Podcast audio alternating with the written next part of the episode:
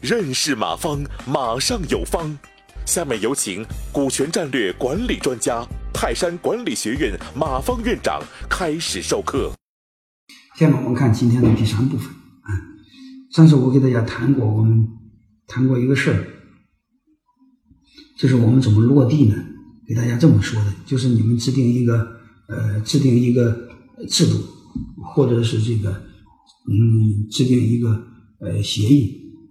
都可以做干股激励啊，它很简单，嗯，其实就像你给员工宿舍似的，嗯，你要么给他签一个嗯使用协议，你要么出台一个嗯职工宿舍管理规定，就这么简单，对吧？嗯，但是你就会发现，他还是多少有点麻烦的，怎么麻烦呢？问你们一个问题啊，这是今天我讲的第三部分，嗯，落地的一个小细节。然后这个，各位，我问大家，假设一个问题吧，就是假设你给你手下一个伙计三十个点的干股，啊，按正常逻辑来说，今年如果你有利润一百万的话，他就得分你三十万，对吧？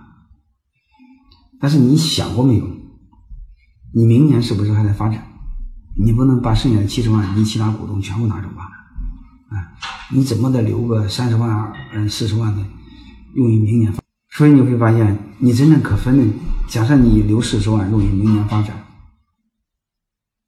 你百分之百股东才分三十，你下面那个伙计拿个三十个点干股就分分三十万，是吧？你心里肯定不公平，怎么就怎么会这个逻辑不对呢？我们出资人百分百的股东才分三十，那那小子三十个点干股就分三十啊？我不知道大家能明白这个道理没有？你数学得好，数学不好就晕了，是不是这样？你看一百万，他三十个点的干股，他拿走三十万，还剩多少？六十万。嗯，啊，七十万，七十万。假设你明年发展留存四十万，还剩三十万。嗯，然后你百分之百的股东持股分三十万，那伙计三十个点的干股分三十万。所以你你感觉这是不对吧？啊你就会冤，这这这怎么回事？回事？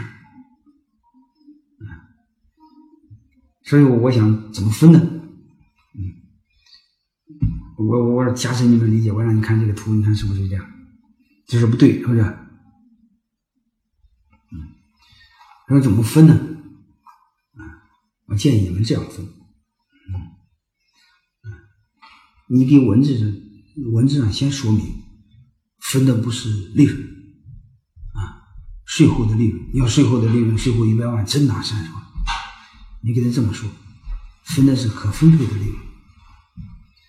可分配的利润啥意思呢？就是用于股东分红的利润。那说利润是不是全部用于股东分？不对，啊，有一部分提取公积金、公益金，还有什么这个，嗯，新的投资、明年发展，对不对？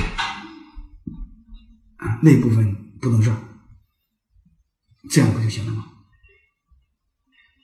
所以你要是这样说的话，假设你那一百万，假设明年发展四十万，所有的股东分这六十万，他分他占三十个点股份，即便是按六十万的百分之三十才拿走十八万，是这样吗？嗯，那你说这个也不对，这个怎么不对呢？你看他三十个点的股东拿走十八万，剩下你百分之百的股东才分多少？剩下的你百分之百股东才分这个多少呢？十八万减这个四十二万，是吧？那你说我们同样是呃十个点的股东，怎么分的不一样多呢？嗯，我们是同股不同权嘛，怎么干股的股份比我实股的股份分的还多还值钱呢？